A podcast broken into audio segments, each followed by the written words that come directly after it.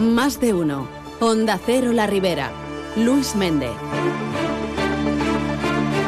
Buenos días, eh, les contamos la actualidad de este viernes 1 de marzo. El alcalde de Sueca, Dimas Vázquez, ha solicitado, sin obtener respuesta, una reunión con los responsables de la Consellería de Sanidad para conocer nuevos datos sobre el proyecto de renovación y ampliación del centro de salud. Vázquez ha lamentado que esta actuación, a la que se le dio prioridad en la anterior legislatura, ahora parece estar ralentizada. Pide que se desbloquee el proyecto de una vez por todas. Per tant, pensem que la Conselleria de Sanitat deu d'actuar ja amb premura per a desbloquejar administrativament aquest projecte, perquè el remat és per a Sueca, però també dona servei a tota la comarca i dotar econòmicament aquesta ampliació i millora perquè la salut pública, en aquest cas, és un dels pilars del benestar. Y es que esta misma semana diputados autonómicos del PSOE han visitado Sueca con el objetivo precisamente de hacer un seguimiento de aquellas inversiones en infraestructuras sanitarias que se dejaron tramitadas por el gobierno del Botanic y conocer también todo aquello que preocupa a los profesionales sanitarios. La Generalitat contempla en este centro de salud la construcción de 17 nuevas consultas, un quirófano para intervenciones menores y un par de servicios más. Por una parte, servicio de mamografía y la reubicación del servicio de rehabilitación en la planta baja. Ambos dos, el mamografía y la rehabilitación en la planta baja, en principio y según el alcalde, podrían entrar en funcionamiento este mismo mes de marzo.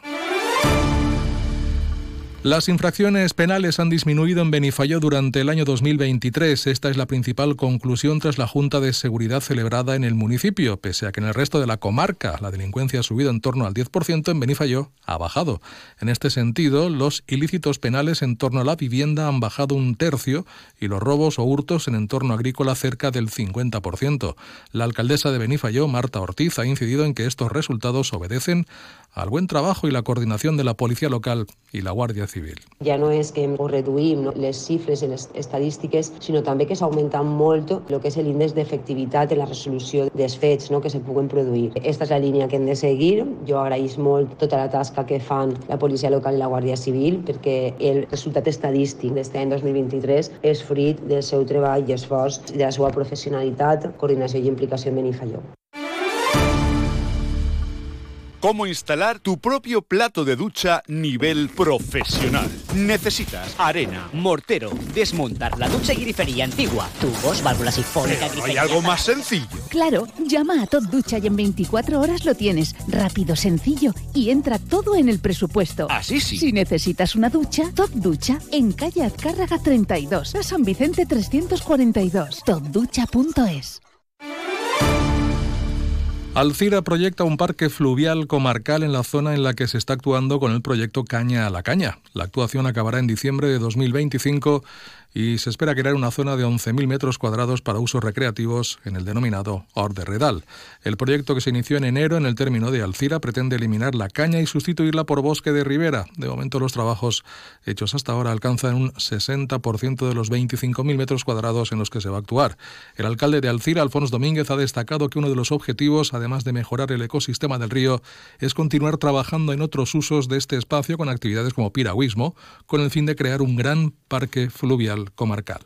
Els futurs usos que podem tindre així, evidentment, a més, a més del passeig i de que la gent puga fer esport, és també vincular l'espai del riu en eixides en canoa o en esport eh, aquàtic, que puguen tindre després també una atracció per a que la gent puga vindre de fora del poble. I això, pues, inclús, tindre un, una relació en tota la resta d'activitats que s'estan fent en altres pobles, com en el Xemesí o més avall, que siga una espècie de parc fluvial comarcal.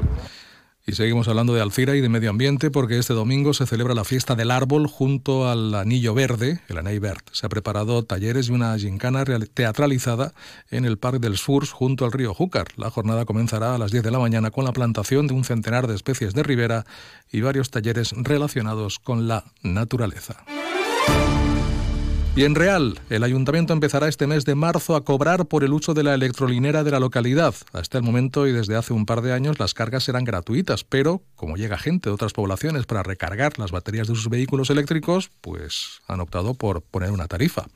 Así lo ha explicado el alcalde de Real, Gerard López, eh, quien ha explicado que se establecerá un precio de 35 céntimos por kilovatio a través de la empresa Iberdrola, que es la que ofrece unos precios de mantenimiento del servicio más asequibles.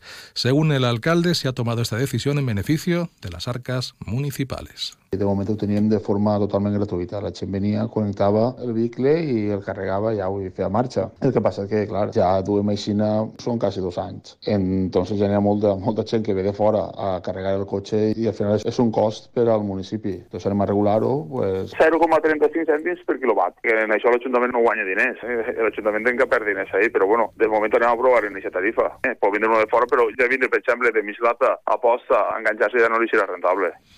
Pues en ese plan están.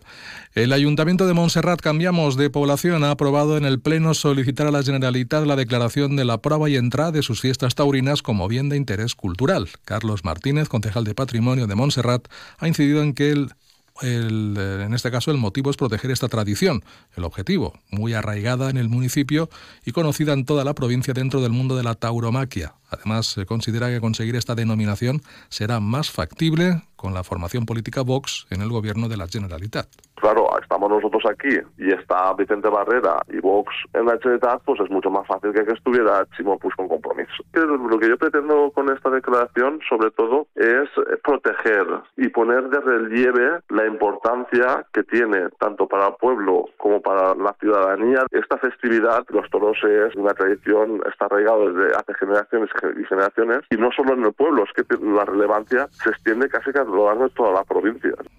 Y también en Montserrat, el ayuntamiento, ante las críticas de algunos partidos de la oposición, ha querido aclarar que el consistorio cumple con el acuerdo cerrado con la Academia Valenciana de la Lengua, superando el 60% que marca en cuanto a actividades culturales en valenciano a lo largo de todo el año. Y Compromís per al Ginet celebra que el Pleno del Ayuntamiento haya aprobado la solicitud para adherirse a la red de municipios contra la violencia de género, aunque lamenta que se haya tardado tanto en hacerlo, y es que Alginet era, según los nacionalistas, uno de los pocos municipios de la Ribera que todavía no pertenecía a esta red. En este caso, desde Compromís se destacan los beneficios de la adhesión a esta red. Escuchamos a la concejal de Compromís, Clara Roch. Però no podem deixar de remarcar que arribem sis anys tard. L'equip de govern, conformat per Partit Popular i Socialistes del Xinet, ha tingut temps de sobra per a complir els requisits, però, òbviament, aquest tema no estava entre les seues prioritats. Tot i això, eh, des de Compromís estem molt contents que després de tantes reivindicacions i pregs al llarg de molts anys, el Xinet puga ser un dels pobles adherits a la xarxa.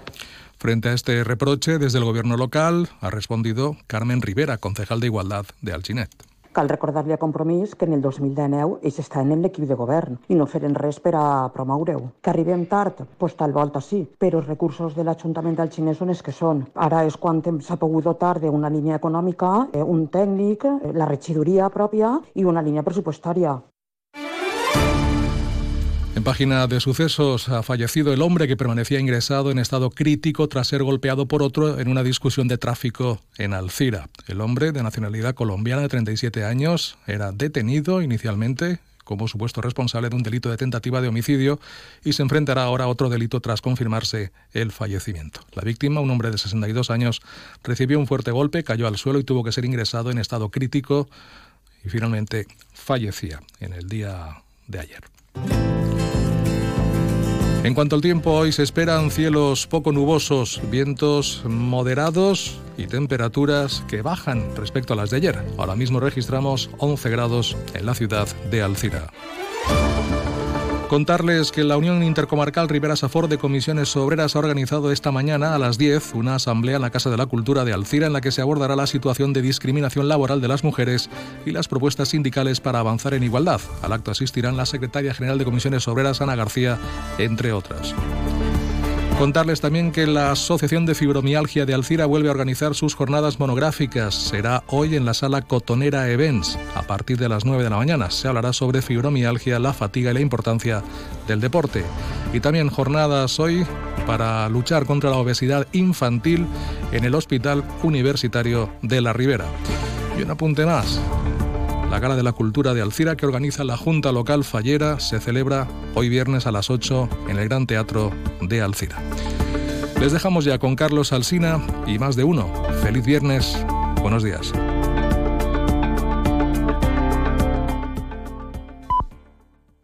Son las 8